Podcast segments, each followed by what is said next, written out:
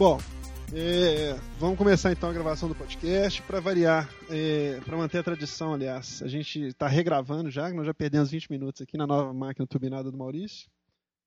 Nós estamos fazendo hoje uma conferência internacional. Estamos aqui, estamos aqui com o ilustre convidado Paulo, direto da Irlanda. Olá, pessoal. O Aldeir está em Brasília, que é outro planeta também. Opa! E eu e o Maurício estamos aqui, o Rodrigo Salso e o Maurício do meu lado aqui, em Belo Horizonte, Belo Horizonte Minas Gerais. É, hoje, para acabar com a choradeira da turma aí, que todo mundo reclama sempre, nós, nós chamamos não apenas um, mas dois donos de PS3 para participar do podcast. O Paulo vai repetir tudo que ele já falou a respeito do Big Planet. Little Big Planet. É bom, é bom que eu possa dizer é bom que você já ensaiou, agora você pode fazer a versão final. Mas é, ficou coisa para falar, cara. Eu acabei esquecendo, não falando nada. É, porque o Maurício te interrompeu. O Maurício te interrompeu da outra vez. É, para começar, quem comprou o jogo para mim foi minha namorada. Diz ela que era presente de Natal antecipado, mas na verdade foi um presente maior para ela do que para mim, porque ela gostou bastante do jogo. Jogo super carismático, muito fácil de jogar. E divertidíssimo, com apresentação inigualável, modo história perfeito, só que o modo online realmente deixa a desejar.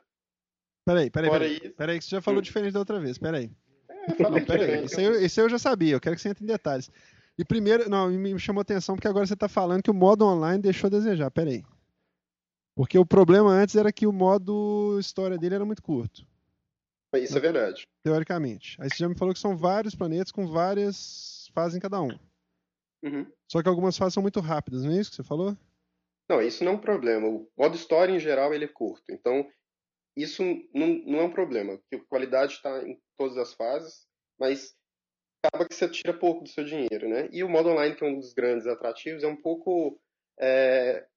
Na verdade, ele é muito bom, ele funciona perfeito, mas o problema dele é que tem muita fase construída por usuários que não é uh, não é digna da qualidade do restante. Ah, então, mas é então. Não, peraí. Ah, é. Aí não, Maurício, peraí. Na verdade, o problema não é do jogo, o problema são dos Não, sabe o que acontece? Porque eu sempre, quando, ó, eu vou, eu vou falar aqui, sempre quando eu falei desse jogo, o pessoal interpretou mal. Eu já falei muito desse jogo, o pessoal ficava falando, ah, você vai pagar línguas, que eu, eu sempre soube que o jogo ia ser muito foda, entendeu? A questão é que eu sempre fiquei incomodado é exatamente isso, porque eu, é aquela minha birra que eu falei que eu tenho com conteúdo gerado por usuário, que 99,9%. É, você pega o YouTube, YouTube, 99,99% do que tem dentro do YouTube é merda, não tem nada é pra você fazer. Ou vocês discordam disso que eu tô falando? Eu concordo plenamente. Vocês concordam? Então. Então a minha impressão que eu tinha era exatamente essa. É tipo, um, fazendo uma comparação grosseira, YouTube, entendeu? Assim, que o fato de você é, confiar demais no conteúdo que vai ser gerado pelo usuário acaba gerando uma decepção. Porque é igual assim, você, acabou de falar mais ou menos o que eu pensava mesmo. É, você vai fazer um modo história que é digno, é bacana, é chique, legal. Mas você não pode confiar que a experiência vai continuar se estendendo depois que você acabar o modo offline dele, porque 99% das coisas que eles colocaram mesmo, lá vão ser uma porcaria. Mesmo porque é tentar forçar o usuário a ter o mesmo conhecimento de game design, de level design, do que os desenvolvedores, né?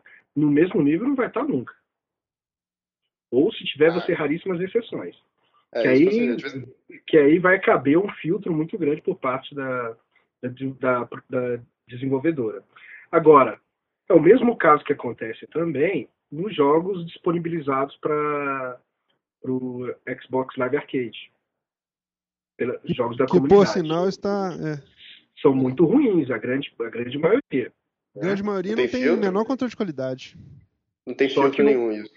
Só que é aí que tá. Eu acho que um se sustenta como negócio, o outro tem que sustentar um jogo, um título, né? Você viu, Sal, você viu aquele jogo do Community Games que é, não tem gráfico, é uma tela preta, você viu? Aquele, você, ele... você, você, coisa pelo som? Mas eu baixei, mas essa ideia já foi feita por aquele cara, né? O, aquele, aquele, aquele, game, aquele game designer que a gente comentou num podcast umas duas vezes atrás, que fez o D. Ele fez um jogo que não tinha, que não tinha visual para os cegos, né? Quer dizer, nem, nem originalidade não tem nisso. Seria Silent Hill sem Odeio, odeio, você gosta das capas, né? Do, dos community games lá da live, né? Nossa, cara, são muito ruins. O pessoal quer vender o que aquilo ali, cara? Parece que o pessoal Gente. fez no paintbrush as capas. Não, não, tem umas que é muita forçação de barra. Tem uma lá que foi no paintbrush, eu juro que foi no paintbrush, velho. Eu, exatamente. Ser. E eu não sei qual é o critério que a Microsoft está usando para colocar aquilo na rede e fazer uma é, propaganda desse serviço. Agora. Porque eu acho que eles estão nivelando muito por baixo. É, eu também tô, tô achando que tem jogo, muito jogo tosco lá. Cara, porque eu acho tosco. assim, se você se propõe a fazer um jogo, se ele passa por todas essas etapas, é porque ele tem que ter alguma coisa razoável, né? Não, sabe o que, eu acho? Eu até eu acho... que eu vi alguns, mas temos ali que, pelo amor de Deus... Não, primeiro que eu descobri de onde saiu aquele jogo que eles deram de graça, como é chama aquele de navinha? Ah, o. Aquele Edge Swing lá, Edge Swing, eu achava ele assim, tipo o fundo do poço. Ele e aquele outro de daquele Yaris do carrinho. Eu achava os dois no fundo do poço, assim. Tipo assim, ah, deram de graça porque esse cara com vergonha de vender. E eles são melhores do que 99% das coisas que estão colocando como games. É verdade. Apesar Isso de que é, o seguinte também, acho que a Microsoft foi de um extremo pro outro. Antes ela ficava muito cheia de frescura para poder colocar foi. o jogo. Ela e nem sempre saía coisa boa. Aliás, nem sempre não. A exceção sai coisa boa. Aí, eles, tipo, liberaram geral, velho. No dia da atualização, no dia 15, cara, já tinham cinco jogos online. Aí, de madrugada, quando eu entrei, já tinha 20. Aí, no dia seguinte, tinha 5 mil, velho. Tipo assim, tem... Todo dia saem 3, 4 jogos naquele troço. Mas no... Não tem Qualquer pessoa nenhum. pode desenvolver e, e, e jogar lá. E ah, assim, o Aldeir tá desenvolvendo um jogo. Ele podia estar tá colocando o jogo dele lá, pô. Já foi, foi pré-aprovado, né? E vamos, é porque tem um, todo um processo meio burocrático Zoom também, né, para ser cumprido. Mas, Mas você está desenvolvendo direto para a plataforma ou você está desenvolvendo é, para vários? XNA, né, que vai ser para que pode sair tanto para PC quanto para é, 360 com algumas pequenas modificações de código, né? Odeia, aproveita e faz o jabá aí e depois você manda a grana, hein? Ah, não tenho dúvida. Mas assim, o que, o que eu achei que no início fosse, porque assim, eu olhei alguns jogos que estavam lá, que estão lá disponibilizados, e eu entendi que alguns jogos traziam alguma coisa de jogabilidade de, diferenciada. Eu falei, ah, então talvez esse seja o critério utilizado pela Microsoft. Talvez ela queira colocar, num primeiro momento, alguns jogos que explorem diversas jogabilidades ali. Você vê que, você, que tem jogo parecido com Pac-Man, que tem jogo parecido com Blockout, que tem jogo parecido com Mario Bros, entendeu? Você tem um de plataforma, ah. você tem um de nave. Você... É, é bem variado. Mas eu tenho uma coisa para perguntar. Pensa bem, um desenvolvedor iniciante, qual que você acha que ele vai procurar? Ele vai desenvolver uma coisa consagrada, que já sabe que a probabilidade de lucro talvez seja maior por ele desenvolver alguma coisa que todos já estão acostumados, ou ele vai ter, deveria tentar inovar de uma forma que obtesse atenção devido a isso? Ah, mas é que tá. A Microsoft tem dois ou três concursos por ano que são para desenvolvedores de jogos e que as ideias que surgem daí são jogos excelentes. Né? E esses jogos que deveriam estar tá indo para Xbox Live Arcade. Né? Você tem a, um jogo, aliás, dois jogos deles foram premiados são de brasileiros. Né? Eu, não, eu, não, me lembro o nome aqui na, na agora, mas isso.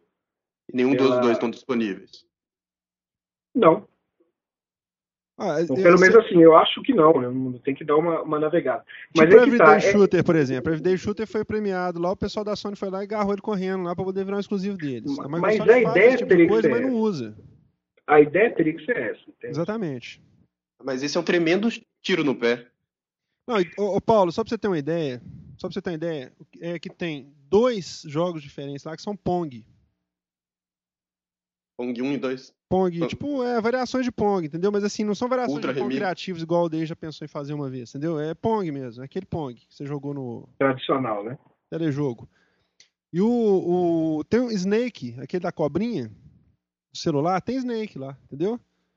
E, e, o que é pior, o Snake você não consegue virar a cobra, entendeu? Tipo assim, você anda, aí você manda virar, ele tem um delay para virar. Então você não consegue jogar, ele é injogável. Que, aliás, assim, é até engraçado você falar assim, ah, pegar o Snake pro lá, é até engraçado você pensa assim, pô, vou comprar. Não, não é que você vai comprar, mas pelo menos experimentar pra ver. E não ficou bom, cara. Os caras conseguiram fazer o Snake não ficar bom. Hum. Entendeu? Aquele Snake do celular da, da Nokia de 1930 lá, entendeu? Então, assim, é ideia, sabe? Assim, é ideia é boa tem os bons. Ideias boas tem os bons. Mas a gente também há de convir que para sair do mundo das ideias e virar um jogo, tem que percorrer um caminho. Você está falando da execução gente... é difícil. Isso, mas, assim, de certa forma, você, se você for ver, esses jogos que estão lá são aqueles jogos que percorreram esse caminho todo. Não adianta também eu ter boas ideias e ficar parado e esperando as coisas acontecerem, né? Acho que a comunidade ela tem que se envolver um pouco mais nesse negócio. Olha só, eu acho que aquele community games ali é quase um ídolos, que vai 30 mil pessoas inscritas, mas tipo 10 canta bem, entendeu? Então acho que aquilo ali é um muito monte de jogo né? que acho que nem, eles nem olham muito qualidade, assim, acho que eles olham mais se o negócio funciona, entendeu? Ah, tá funcionando, vamos colocar lá. Então, mas aí a Microsoft... então acho assim, é, então daquilo tudo ali deve ter, sei lá, 5% que vale a pena de, de você jogar bem até o final, por exemplo, de você passar um tempo jogando, porque o resto ali você joga 5 segundos, 5 minutos, já, ah, não, você joga uma pressa não. Mas eles não usam esse espaço da live para propagandear os que valem a pena, por exemplo? Esse é que é o problema. Porque a Microsoft, ela já, ela, ela já foi, assim, severamente é, comentada a respeito, assim... Criticada. Porque, criticada, exatamente porque ela não privilegiava os bons jogos desenvolvidos por desenvolvedoras, né? Pelas desenvolvedoras comuns que a gente conhece aí. Jogos da Capcom eram misturados com aqueles joguinhos vagabundos e tal. E a, aliás, a Capcom foi uma das primeiras a reclamar em relação a isso. Então a Microsoft deu uma reavaliada no espaço, no ambiente ali para estar tá apresentando esses jogos. Deu mais destaque aos jogos melhor elaborados e tal. E ela vai fazer isso novamente com os jogos da comunidade, por que não então começar desde o início, entende?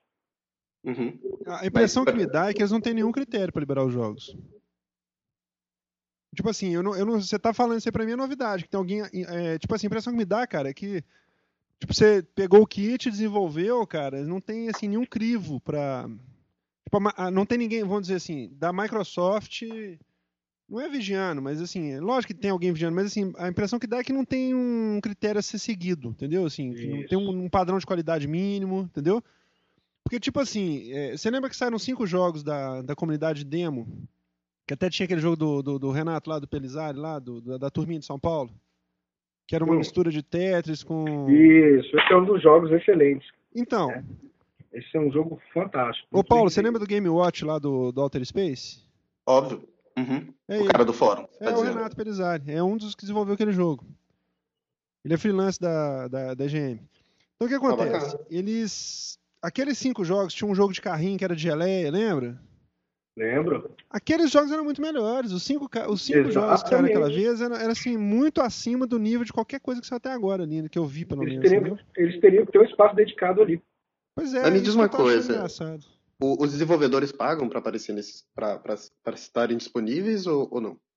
Porque se for isso, ela prefere em quantidade ganhar dinheiro em quantidade do que ganhar, hum, sei lá, visibilidade com isso aí.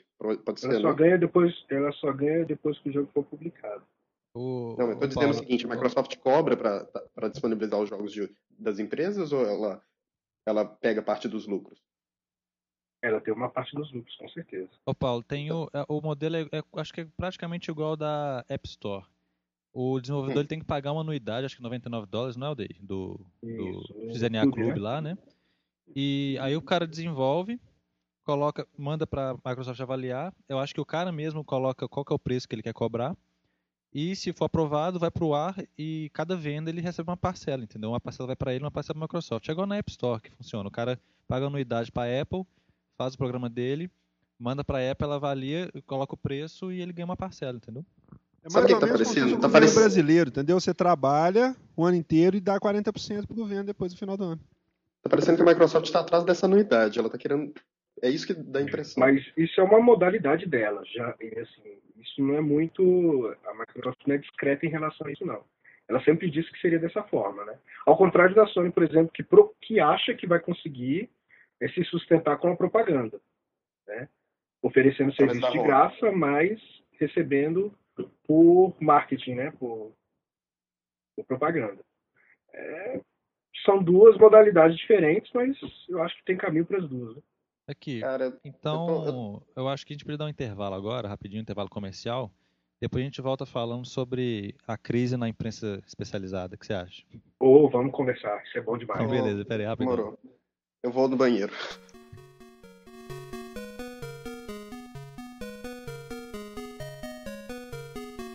Aqui, então, eu nem lembro o que a gente estava falando. A gente estava falando de. Eu queria, não, eu queria começar, então, falando de uma vez o lance do. Do. Aldeir, primeiro, por que, que você O que, que você tem birra do Ratchet Clank, que o Salsa tanto idolatra? Pois é, rapaz. Eu acho que o Ratchet Clank é um, uma franquia que ela ainda não aproveita todos os recursos ou alguma coisa nesse sentido dessa nova geração, assim, porque ele me, ele na verdade para mim é um Ratchet Clank do PlayStation 2 só com gráficos mais bonitos. Igual Gran Turismo 5. É, não, eu espero que Gran Turismo 5 não venha dessa forma, né? O prólogo era, né? Ah, você pode desistir. Porque, bom, a sua esperança de Gran Turismo 5 ser melhor do que o 4 é a mesma coisa da esperança do Maurício achando que o Sonic vai ser bom da próxima vez. Por aí. Na verdade, Gran Turismo está tão distante, é um, é um, sonho distante que, sei lá, não tô nem aí. Tem tanto jogo bom, até Pure pra mim é melhor que, que Gran Turismo ultimamente, sabe? Eu aspiro jogar assim, cara. Aliás. Sleeper Hit, Sleeper Hit. Pure é um jogo que ninguém falou absolutamente nada dele e é, um, e é melhor do que o Motostorm. Exato. Ah, com certeza. E eu acho até que ele seria o destaque do ano na, no, no, nos esportes, talvez o melhor jogo de esporte desse ano. Não querendo desmerecer Concordo. Grid, que foi, que foi muito bem feito também, muito bom. Não, mas aí Grid não é jogo de esporte, é jogo de corrida. É, eu tenho mania de colocar carro em, em esporte. Eu não sei se vocês concordam comigo, mas pra não, mim é esporte. eu discordo radicalmente. Senão. ah, vamos é, lá. Como é que chama lá? O Burnout é jogo de esporte e Pô, eu acho, cara. Ah, mas esporte não tem que ser alguma coisa real? Burnout não, não se aproxima muito, né? É mesmo, qual que é o conceito de jogo de esporte? Aliás, a gente não deve cair nesse, nessa armadilha que a, que a imprensa está caindo, né? Tentar ah, categorizar vamos, todos os jogos, igual Catamari não tem categoria, Edge não tem categoria. A gente vai acabar caindo do, no, na, na, grande armadilha do mercado, né? É aquilo que Daqui você, a pouco é, a gente vai falar que Mirror's Edge é first person shooter. Né? É, é, mas é aquilo que você falou, Aldeia. É, os jogos ultimamente, tudo bem antigamente era assim, você tinha... Eram bem é, definidos, Claramente né, os, tudo os separadinho. Hoje em dia você falou que eles estão. É, são, são jogos. Híbridos, como é que fala que você falou? Híbridos. Híbridos. É porque antigamente você, você, analisava assim, né, cara? O jogo de Mega Drive, por exemplo, você falava assim: ah, o jogo, o jogo saiu no Mega Drive com paleta de 512 cores no Super Nintendo com 4096. Então o gráfico dele é melhor do Super Nintendo, né? Isso. Então, você assim, tinha claramente uma, uma, uma, uma um, uma, um acréscimo visual, né? Hoje eu acho que está muito mais pela, pelas ferramentas de física que, que, estão sendo desenvolvidas que exatamente o gráfico. Que física não é só gráfico, para falar a verdade. Física influencia diretamente na, na jogabilidade. É, a jogabilidade e o, e o sentimento, né, velho? É o, exatamente. É o que você tem do jogo. Exatamente o é, da, você também, é, que eu falei, né? Você também não pode chegar e definir que um jogo é divertido ou não, né? Porque a diversão nem sempre é o sentimento que, que, aquele jogo quer, quer passar. Não, então, diversão assim, é subjetiva para cada pessoa, né, cara? Eu me divirto evoluindo é... personagem de RPG. Eu sei que tem pessoas que têm pavor mortal disso, entendeu? Olha, eu amei jogar Dead Space e Silent Hill.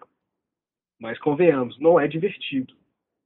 Pelo menos eu não acho divertido você estar num ambiente claustrofóbico. É, eu, com... por, eu, por exemplo, mijaria nas calças se fosse jogar isso. Exato. Você está vendo que o sentimento é completamente diferente que, que, que o jogo quer passar para você. Power Shock também. É, o conceito de divertido é mais ou menos o mesmo conceito de carisma. Ele vai variar de pessoa para pessoa? Não, não. Aí eu já discordo. Carisma universal.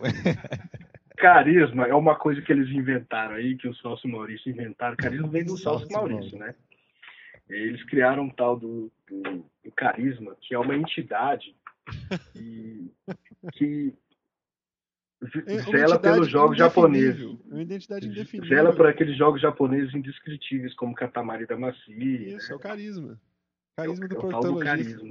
E o, inclusive, inclusive aquele. O esporte oh, também tem uma aura de carisma incrível, cara. Odei, mas é o seguinte, é porque como os jogos, você falou, os jogos estão. Tem mais jogos híbridos, o carisma ele é universal, entendeu? Ele, qualquer tipo de jogo tem carisma ou não.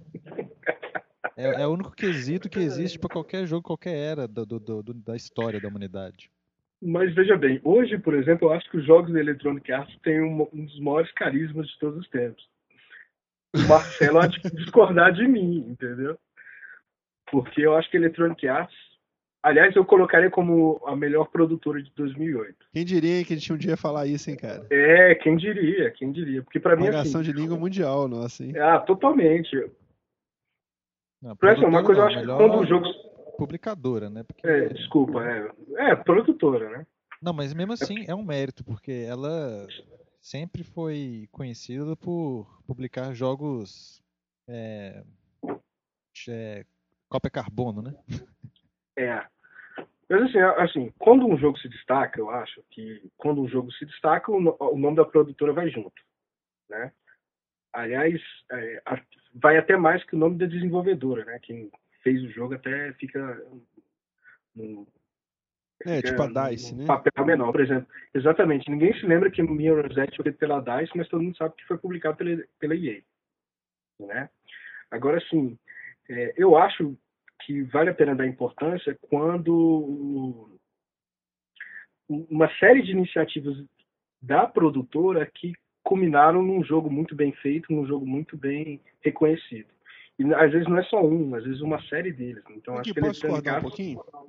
Hum. Eu tava pensando aqui quando você falou esse, nesse negócio, nunca tinha pensado nisso, mas eu tava lembrando aqui da nossa da nossa quando teve a apresentação da E3 esse ano, eu achei que eles não tiveram muita intenção de ser assim, Electronic Arts. Porque, na verdade, quando, por exemplo, quando o Burnout, o Burnout é da, da Criterion lá, sabe como é que fala? Criterion, né? Criterion, aham. Uh -huh. É, eles, eles passaram para dentro da Electronic Arts, mas eles mantiveram aquela autonomia de ser uma desenvolvedora à parte lá dentro, né? Um estúdio, né? Certo. Eu, eu acho que a, o formato que a Electronic Arts partiu para esse eu, acho que um, um pouco da, da, da, faz parte um pouco da estratégia dela de dominação mundial e atual. É, aquele formato que eles colocaram na E3 esse ano de apresentar os estúdios. Não sei se você, você sacou isso, mas assim. Eles... Mas, mas eu concordo com você Apesar também. de estar dentro que... da Electronic Arts, mas eu não sei. Assim, eu, é, tô falando isso pelo seguinte: eu acho que quem presta atenção nisso é a gente. A gente percebe que a DICE faz o jogo e é publicado pela Electronic Arts. Ninguém, igual o Paulo tinha falado lá. Gravou aquela parte do Paulo falando da Irlanda? Falou sério? Porra, tem Não, que, Paulo, você tem que falar da Irlanda de novo. É, quando, quando o Paulo comenta a respeito do negócio da, da, da prateleira lá, eu acho que a pessoa que está comprando aquilo não está nem querendo saber se é Electronic Arts, se é DICE, se é Vice. Não quer saber, entendeu? Assim, acho que é muita coisa de nicho mesmo, assim, da gente, entendeu? Ah, eu, mas assim, eu não consigo ver de outra forma. Já, já acompanho esse mercado há um tempão, né? Então, é, não, a gente não realmente ter uma ideia diferenciada. A gente pelo pedigree do negócio, não tem jeito. Então, assim, eu acho que a Electronic Arts veio passando por um processo de mudança interna muito bom para ela. Né? Assim, é... Mas foi o ano que, que ela mais demitiu, né? Ela mudou foi? bastante nesse ano, mas mudou um bastante. Ela... Culminou, é, começou, muito. É, começou com a, a, mudança de presidência também. Então, uma, uma relação. Uma outra empresa que eu também destaco pra caramba é a Capcom. É, Capcom realmente. Não a por, Capcom é... é... uma das poucas japonesas que estão conseguindo é, manter o nível, a, manter o nível a nível mundial, né? Isso, exatamente. A Capcom é a última grande sobrevivente do Japão, cara, eu acho. Ah, mas ela não está ignorando assim, Não do ponto de vista artístico, mas do ponto de vista de negócio de eu negócio. acho que ela ainda é a última grande sobrevivente do Japão, assim, que está conseguindo do manter Japão. o padrão. Eu só não coloco a, a, Square no meio porque eu não sei, porque ela ainda não, não, não lançou muitos jogos ainda nessa Ela não mostrou que, a que veio ainda esse, nessa é, geração, não. Ela ainda está guardando as cartas na manga. Mas a Capcom também, ela, eu, eu assim, não destaco a Capcom por grandes produções, mesmo porque ela não fez nenhuma grande produção.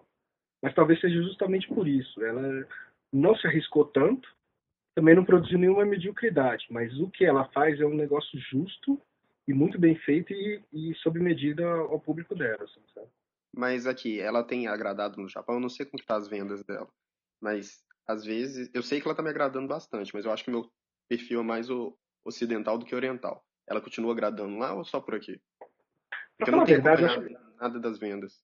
O meu ponto de vista, grande...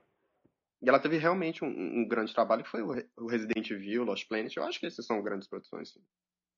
É, é, é Lost uh, Planet, me... Dead Rising, entendeu? Assim, acho que foram franquias novas que foi. Pô, Dead Rising, velho, quando começou o Xbox, por exemplo, Dead Rising foi acho que um dos primeiros jogos realmente em alta definição, assim, visual, recurso, quantidade de Foi, Mas assim, quando eu digo grande produção, eu digo grande produção em orçamento, viu? Ah, você fala tipo GTA, assim. É, dificilmente uma, uma, produtora também já começa com GTA logo de cara, né? É. Ela sempre faz umas, umas bobagens antes, assim, pra. Oh, mas pra falar a verdade, produção do nível de GTA, eu só conheço outra empresa que faz isso, que é a Square Enix. Né? Opa, é pior que é, porque você tem que ter Opa. uma franquia que seja certeira, senão você pode dar um tiro na algum... do tamanho de um, de um bonde. Você tem alguma, gente. Eu acho que isso é pelo menos meia dúzia aí. Você tem Gran Turismo, você tem Halo, né? Não pois é, mas jogos... você tá falando de franquias E você tem Gears of War. Tá falando de franquia estabelecida já. Metal Sim. Gear Solid, isso aí é... Sim, exatamente. Você só consegue fazer isso numa franquia estabelecida. Ninguém é doido de simplesmente soltar, sei lá, quantos 100 milhões de dólares. É pouco isso, né? O Paulo. A produção não, não, de foi, foi mais, tá por volta aí a produção do GTA, aí, que, é, que é, na minha opinião, é um absurdo, pra, né? Muito alto. Ô Paulo, aproveitando que a gente tocou nesse assunto aí, conta como é que é o, o mundo gameístico na Irlanda. É, pra, igual, ao contrário do Brasil, né? Você acha loja de, de game esquina em esquina. É muito eu, por exemplo, eu não moro na capital, que é Dublin. Eu moro numa cidade pequenininha, que é mais ou menos umas duas horas de distância de Dublin. E aqui a gente tem duas lojas de games e no, a população é minúscula, mas mesmo assim a gente tem essas lojas. As cidades no entorno também tem. E é muito legal porque é, você consegue ver, você, tipo, visitando as pessoas, indo na casa dos amigos, assim, você vê que todo mundo tem um console, não precisa nem ser é, hardcore, não, mas é uma coisa popular. Eu acho que deve ser igual era no Brasil na época do Super Nintendo. Todo, todo mundo que se interessa um pouco pelo negócio tem. E o legal aqui, que eu já havia falado, só que a gente perdeu no podcast, que o mercado de jogos aqui não é só baseado nos jogos novos. Tem um grande mercado de troca, que as próprias lojas é, é, fazem. Incentivo. É, incentiva esse tipo de coisa. Então, por exemplo, eu troquei uns seis jogos que vieram do Brasil depois que eu já estava aqui jogos de DS por jogos novos para PlayStation 3. Isso foi na loja, não foi, não fui diretamente no usuário que quis trocar comigo. A própria loja fez esse tipo de troca. É engraçado que no dia, é engraçado que no dia o Paulo chegou para mim, ó, peguei o jogo tal, tal, tal, tal, tal e tal. Eu falei, não, o cara comprou pra caralho, né? Aí depois ele me falou, Paulo saltou um banco e fugiu pra Irlanda. Aí depois eu falou, não, eu troquei com os jogos de 10. Eu falei, não, me conta esse trem direito, velho. Pelo amor de Deus. Ou pelo menos encontrou o ouro debaixo do arco-íris, né, cara? Ele achou um leprechão lá. é, o, o, o, a gente tava falando na, na, da outra vez aí a respeito do. Do a gente falou o negócio do Hatch, a gente falou o negócio da Rare, né? E uhum. eu tava. Tipo assim, eu sempre detestei a Rare, velho. Eu sempre meti o pau na Rare. E jogando Banjo-Kazooie original, eu achei ele muito melhor que o novo.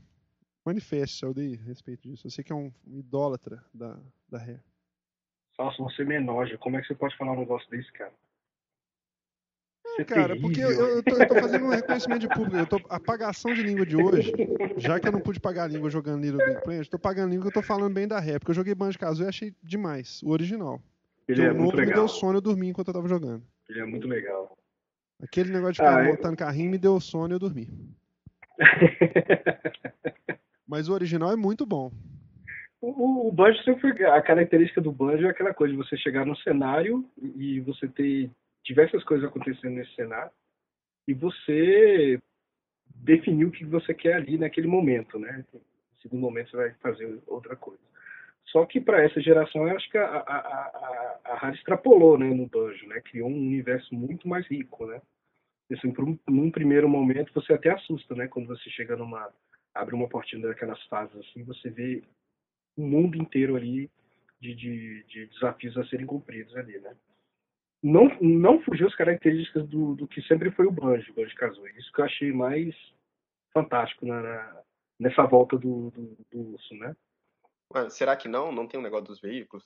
Isso foi uma adição ou foi Sim, isso foi uma adição. Eu acho que foi uma coisa que veio acrescentar, porque isso você, você também tem um mundo. Eu acho que é um mundo muito grande e muito horizontal, desculpa, vertical, para você percorrer isso a pé. Talvez o jogo ficasse maçante nesse sentido. Então você cria veículos, você passa a enxergar. Um, se você pega um veículo que é aéreo, você passa a enxergar o estágio de uma maneira completamente diferente. Assim, é uma coisa bem. Você descobre que em cima da sua cabeça tem muito mais coisa ainda a ser, a ser cumprida. Uma coisa bem, bem, bem interessante. Você gostou dele? Você comprou ele, né? Rapaz, eu tô querendo. Eu já peguei, já joguei, mas peguei emprestado, mas tô querendo comprar o, o Nacional. Se não me engano, já chegou, né? Ah, saiu. Eu fiquei esperando o Nacional chegar. Aqui, vamos fazer uma pausinha aqui para dar um save e vamos voltar falando de. de... Como é chama aquele jogo lá que vocês gostam tanto? Mirror's Edge. Peraí.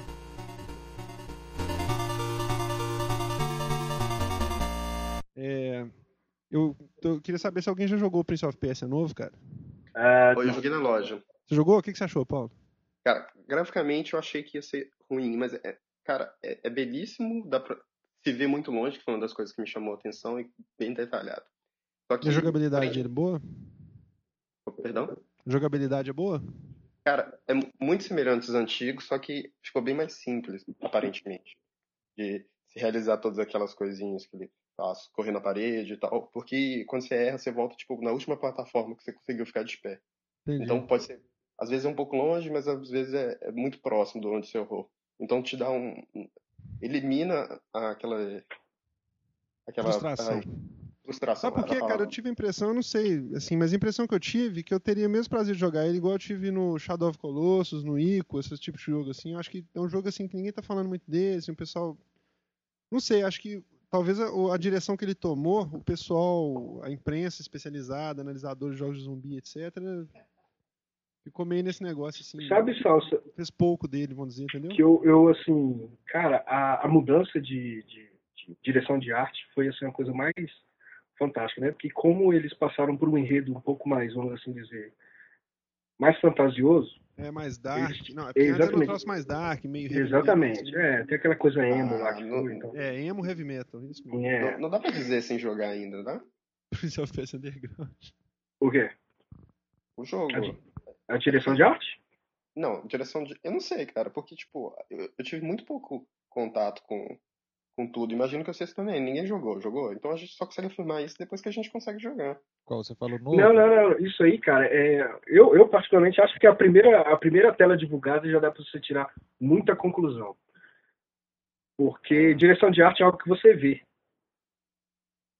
Se você é, mas... tiver tino, um pouco de tino na, na, questão de, de onde os caras buscaram referência, é, Paulo, para onde estão assim, querendo... do conceito, da direção geral do negócio. Tipo assim, você olha pro, pro, assim, aquela apresentação que eles fizeram, por exemplo, na E3, você vê o vídeo que eles demonstraram, dá pra você ter uma noção que eles pegaram um pouco de Zelda, um pouquinho de, de, de Ico, um pouquinho de algumas coisas assim. Você tem uma história Kami, que ela... O Kami tem um pouco também, entendeu? Você tem a história de que o uhum, mundo, né, ele, ele tá sendo mergulhado nas trevas e e você tem uma, uma, é uma coisa bem mil e uma noites, né?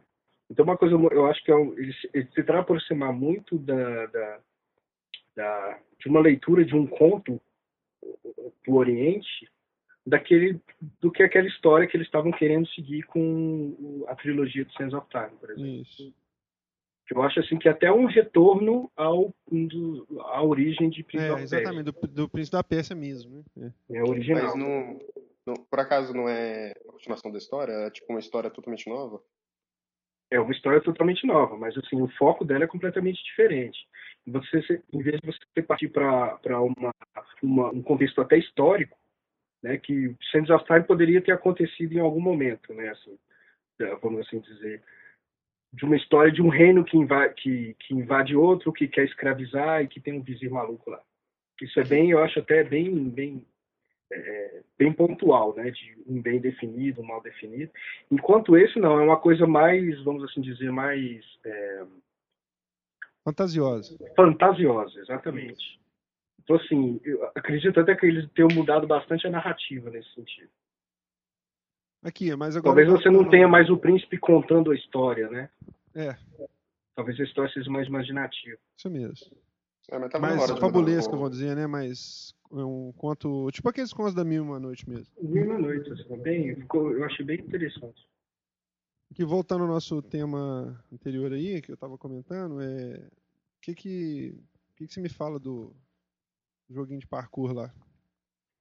Ó, eu tô, deixa eu parar de brincar, porque senão eu já fui crucificado por causa disso. Eu vou, eu vou falar o seguinte: primeira coisa, que eu, eu, tudo que eu comentei a respeito do jogo até agora do Mirrosed foi baseado em é, a demo que eu joguei de, de download lá. Inclusive, eles liberaram né, o resto da demo agora, você viu, né? Não vi, não. É, a fase é diferente, não? Ele quer fazer diferente. São outros dois trechos. Mas é, tudo que eu comentei do jogo foi baseado na demo que eu joguei, na fase que eu joguei e na crítica do pessoal do exterior que tinha jogado o jogo. E aí o Maurício falou uma coisa muito interessante aqui, que foi a questão do, do, do ponto de vista do mercado, né? É, porque foi aquele negócio. A, a mídia especializada, como diz o Salsa, a mídia analisadora de zumbis, a mídia especializada deu nota deu críticas medianas pro jogo. Agora, se você fosse em fórum ver a opinião de gamer que jogou o jogo, o pessoal que joga mesmo, eu não vi uma pessoa falando mal do jogo. Todo mundo adorou, achou excelente o jogo, achou assim, todo mundo falou aquelas mesmas opiniões mesmo, que é um jogo é, que nunca, assim, uma implementação que nunca viram antes, que é legal de se jogar, que é gostoso de, de né? É, é um Olha, jogo eu tô apaixonado. Bom, original, entendeu? Ainda não fechei. Vocês acham que a mídia tá, a mídia tá representando quem na hora casual, porque o jogo realmente Sei lá, não é, casual, é porque é a mídia cismou que agora que só jogo de zumbi, jogo de tiro e sandbox que presta, pô. E falando nisso, Paulo, eu lembrei o que eu tava tentando lembrar que, você, que eu queria que você falasse lá, o, o, negócio do espaço da prateleira, que você falou que, que tem a ver, assim, é, o pessoal aí na Irlanda leva muito em consideração o que, que ele tá vendo para a venda no, na loja. Ah, é, é o seguinte, eu tinha, por exemplo, eu tenho contato com muitos jogadores casuais aqui. Então eu tava comentando que Parece, um peraí, parece tipo uma outra raça, né? Eu tenho contato com muitos jogadores casuais. Não, é porque, querendo ou não. Parece que são outros seres, assim, de outro planeta. E, é, sacanagem. O que acontece foi o seguinte. Mas continue. É, esse pessoal. É, e esses pessoas não... nós que somos uma raça pura, evoluída. Tá, tudo bom. Seguinte, esses, pessoas, esses amigos meus que acabaram de comprar o console, outros consoles, eles não aparentemente eles ignoram qualquer coisa que já saiu anteriormente ou coisa novidade que tá que saiu um vídeo, um press release, uma foto, alguma coisa do tipo e eles basicamente se atêm àquilo que está na prateleira, jogos novos que acabaram de entrar, para eles aquilo ali é todo o único a única coisa que pertence ao mercado é aquilo ali e eles simplesmente ignoram o restante, eles não têm conhecimento. Então, esse prazo de prateleira, aparentemente, é muito, muito concorrido. Uma coisa que eu deixei de falar, tem muito jogo da EA, tem. É, Opa, olha lá. Mas é, é verdade. Tem muito jogo da Microsoft e Wii são paredes e paredes, assim. É então, isso que eu ia falar, o Paulo, isso que eu ia falar agora, acho que isso explica por que, que Barbie Cavalinho do Paraíso vende no Wii, cara. O pessoal compra na prateleira, eles chegam lá, olha, jogo da Barbie, vou comprar. Entendeu? Eles não sabem como é que é o jogo, eles cobram pela prateleira. Por isso que vende. Mas é, a lógica, a lógica eu tô na cidade, da minha Sempre cidade. pensei nisso também, cara. É um terço, mais de um terço, quase metade da loja é o Wii DS. É aquela tipo, lógica do pai que chega na loja, né, Paulo? Fala assim, vou comprar um jogo para minha filha. Ele olha assim e fala, ah, esse aqui é bonitinho. Não é isso, assim? Ah, outra coisa legal, é, a última vez que eu fui nessas lojas, era impressionante. A loja estava lotada, acho que não tinha ninguém com menos de 30 anos na loja. Eu era o mais novo da loja. E, okay. tipo, para mim isso Pra mim isso é impossível, né? Nunca vai acontecer um negócio desse no Brasil. Todos comprando Dead Space, né? Pois é, e isso foi o quê? Foi três semanas atrás. Eu não sei se era compradores que estavam indo lá comprar para eles mesmos ou se eles estavam antecipando compra de Natal. Todos eles eram bem velhos, assim, bem, desculpa, 30 anos Bem velhos, né? Tipo eu, assim, com mais de 30, né? Idoso, né? Pois é, mas o Desgraçado. pessoal realmente era... Eram era vovôs comprando Wii pra jogar. Maldito, pois é, tem 30 anos, viu, maldito? Pois é, na terra do, do Leprechaun tem um mercado de games forte, bacana, né? Pois é. E a gente ah, outra coisa legal. pão que o diabo amassou, né? Outra coisa legal que eu esqueci de falar. O, eu vejo em frente da minha casa tem um ponto de táxi. Praticamente todos os taxistas ou tem um DS ou tem um PSP. Acho que eles usam como GPS, cara. O cara tá jogando DS, falou, ó, oh, velho, qual que você tá jogando aí? Vou jogar com você também. Aí ele liga é o taxímetro e começa a jogar comigo. Crazy Taxi, né, cara? Não, aí não, aí sacanagem. Não, imagina você entra dentro do Já táxi e o cara tá jogando Crazy Taxi no PSP. Eu não pego táxi com esse cara. Muito Mas bom. o Aldeir, é, você que jogou Mirror's Edge, acho que foi o único que você jogou, Paulo? Assim, eu, eu falo completo. Jogo. Eu, eu tenho, tenho dormido com a Fate, né, cara? Hã? Eu tenho dormido com a Fate. Toda Isso, hora eu. É, eu não, eu não, eu não. não vou mentir, eu tenho ido dormir por volta de umas duas horas, três horas. É. E, mas aqui, eu tô jogando, na verdade, três ou quatro jogos ao mesmo tempo, mas. É assim, cada fase nova é uma surpresa. Assim, né? Edge? Continuam, é, eles continuam mantendo o ritmo, uma coisa bem alucinada mesmo. Oh, é não, o não te igno- Run Lola Run no telhado, né? Não te incomodou o, o V-Sync, não?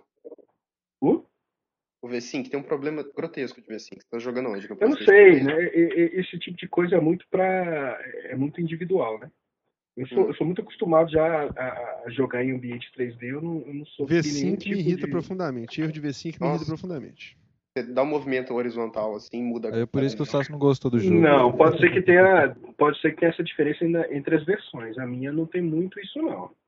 Nossa, no E- PlayStation 3 tem bastante. Mas o. Mesmo, mas é o meu OPS. Ô, Dei, é, mas e a experiência do jogo, assim, como é que é? Ah, cara? pois é, eu, o que eu já estava discutindo muito, é, a imprensa andou fazendo as, as- as considerações dela, né? Como o Mirror's Edge é um jogo que, evidentemente, é em primeira pessoa, É um, jo é um jogo que ele- híbrido, né? é um jogo híbrido. Ele tem duas jogabilidades básicas, né? Que é, a- que é, a- que é o, o jogo de plataforma tridimensional e o, o Kick Time Event, na forma de, de uma forma um pouco mais mascarada do que é simplesmente aparecer botão na tela para você agir. Né? É um jogo de plataforma nato, só que muito bem implementado para o ambiente 3D. Né? Não tem nada de jogo de tiro nele. Jamais ele daí, você, co- você poderia classificar ele como um jogo de plataforma em 3D em primeira pessoa? É isso? Assim, Sim, a, a sim. sequência seria essa, é isso? e bem natural. Você Sem só tem dois tipos de câmera, cara. Só pra, só pra entender, assim, porque todo mundo tá partindo da ideia de que o jogo é um FPS sem tiro, vamos dizer, entendeu? Não, eu acho totalmente errado. É, é isso que você tá falando, não é? Porque eu acho assim que todo todo todo o conceito do jogo foi baseado em você seguir um fluxo, né? Você ele ele elabora, ele dá essa sensação de correr, de saltar, de subir, você seguindo um determinado fluxo da ação. E, e os, os obstáculos físicos existem justamente para interromper você nesse fluxo. E quando você interrompe esse fluxo, você fica muito pró- próximo da morte, né? Os agentes já estão muito próximos de você e tal. E, e é o próprio esse estado, né, opressor que eles criaram no- nessa, nessa cidade fictícia, que te empurra, que te, que te obriga a, a seguir um caminho, um determinado caminho. É o, é, o, é o antigo relógio nos jogos antigos de plataforma. Exatamente, o antigo relógio. Você Só tinha que um é tempo uma... pra terminar a fase, Isso, assim. Cara, eu exatamente. nunca pensei nisso. É, é, é uma, é uma metáfora, na verdade, mas o, o, sentido é o mesmo. Você sai de um ponto A, vai no ponto B, e no meio desses dois pontos você tem uma série de obstáculos físicos aí. O engraçado, é engraçado porque, por exemplo, o Aldeia é um cara, né, formado em game design. Ele consegue explicar o que eu não consigo, entendeu? Eu falo assim, o jogo é muito bom, mas eu não sei explicar por quê. Esse- essa, isso aí que você acabou de falar é genial, cara, porque eu tô pensando aqui, eu tô viajando agora nisso. Porque Não, olha só, gente. uma É, das coisas que me irritou na hora que eu tava jogando eram os obstáculos. E agora você acabou de me explicar que o obstáculo é o, é o, é o pulinho do jogo do Mega Man, assim, né? É, mas, a, O é pulo que você não consegue fazer, né? mas eu acho que a DICE ela foi muito inteligente, por exemplo. Esse mesmo estado opressor Pô, também ele coloca os. esse mesmo estado opressor da cidade, e- Copa eles colocam comendo, né, os agentes, né, eles na forma de obstáculos também, né, que é quando você se depara com um vindo em sua direção. Você- se você prestar bastante atenção, eles vêm por trás de você, te dando aquela pressão né, de que eu preciso sair desse ambiente, senão eu vou ser morto rapidamente, você morre muito rápido, coisa que no, no- na demo não ficou muito clara. Você ainda consegue ter um pouco de respiro né, na demo. Quando você está jogando o jogo de fato, não. Um soldado pode acabar contigo muito rapidamente. Então, quando eles colocam esses agentes, os agentes Smiths ali, os caras tudo na sua frente, você tem uma, um- algumas frações assim de, de- de segundos para apertar o botão na hora certa, que é o, a- o lance do Kick Time Event, para você se livrar dele e continuar correndo. É muito bom, muito bom. Mas Vamos continuar daqui a não- pouco, peraí. Vamos continuar daqui a pouco, rapidão.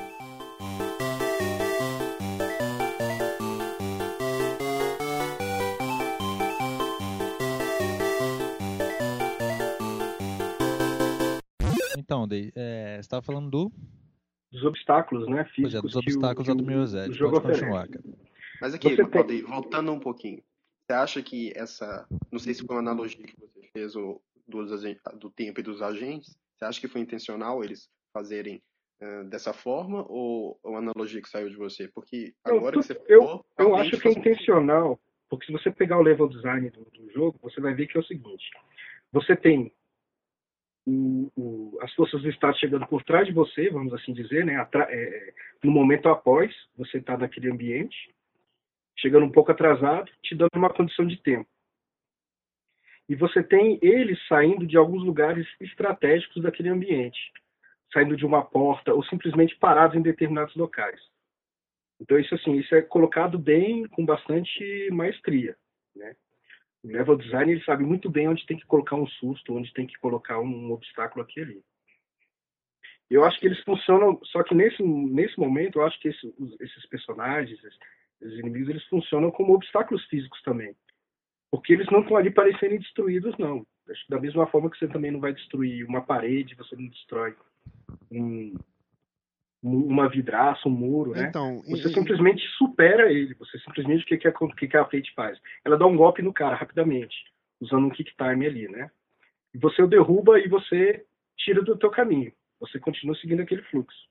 Às vezes esse é um dos motivos que você não consegue matar aqueles, alguns agentes, né? Porque eles Exato, exatamente. motivadora.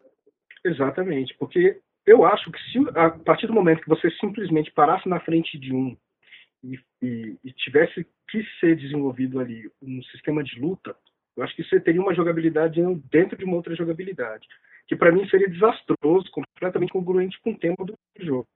Ficaria um hiato enorme né, entre o caminho de alguém que quer percorrer a distância de um ponto A para um ponto B da forma mais fluida possível, sendo que você tem um obstáculo que te faz parar ali. Então, é possível você jogar dessa forma, né? Não tem posição nenhuma. Exato. Tanto Porque eu li é uma crítica americana, o cara falando assim que chegou lá na terceira ou quarta fase, ele foi obrigado a parar e interromper todo esse fluxo de jogo para poder ficar batendo, lutando, atirando e não sei o quê. Isso é mentira, então. Você pode fazer isso. Não, mas você não é mas é obrigado. A... Não, de forma alguma. Então você pode passar o jogo inteiro e dar um tiro. Ah, um então, tiro. Então... Que a ideia, acho que, acho que é justamente essa. Pois é, Você a minha pode fazer que ficou isso. esquisita da, da crítica desse cara foi exatamente isso, porque ele falou assim que é, isso ficou como se fosse uma solução mal implementada para agradar as pessoas que não curtiriam, Parece, que não curtiriam mas, esse mas jogo. Eu acho, que não, eu acho que não é por aí não, olha só. Tem uma das fases, eu vou meter um spoilerzão gigantesco aqui agora. Então tá, uma quem quiser fases... ouvir o spoiler, pula esse pedaço. Coloca uma sirene, alerta. Tem uma das fases que você está no telhado de um prédio, você tem que correr para diversos outros e tem uma série de franco-atiradores. E o que, que você faz? Você simplesmente corre e sai da, da mira deles. Eles têm todos mira lasers e se você der bobeira na frente de. Né, na, na, trajetória de um deles, ele, ele atira. Hum. Você pode simplesmente matar um deles e pegar uma arma e, e começar ali um, um, uma, uma, uma situação de snipers ali. Hum. tirou dentre snipers ali. Mas você vê que o negócio fica tão fora de contexto, fora de ritmo, que não faz sentido. Seu personagem fica extremamente lento com uma arma na mão. É, é, é, os outros personagens eles não têm tanta mobilidade assim como um tiro de sniper. Eles não vão ficar escondidos. Assim, eles não, não criaram essa inteligência para eles. Então, assim, é muito mais interessante você largar a arma de lado e continuar correndo. Entendi. Ele não foi implementado para ser dessa forma. O jogo hum. não foi implementado para ser um jogo de. E você não sente vontade de fazer isso durante o jogo?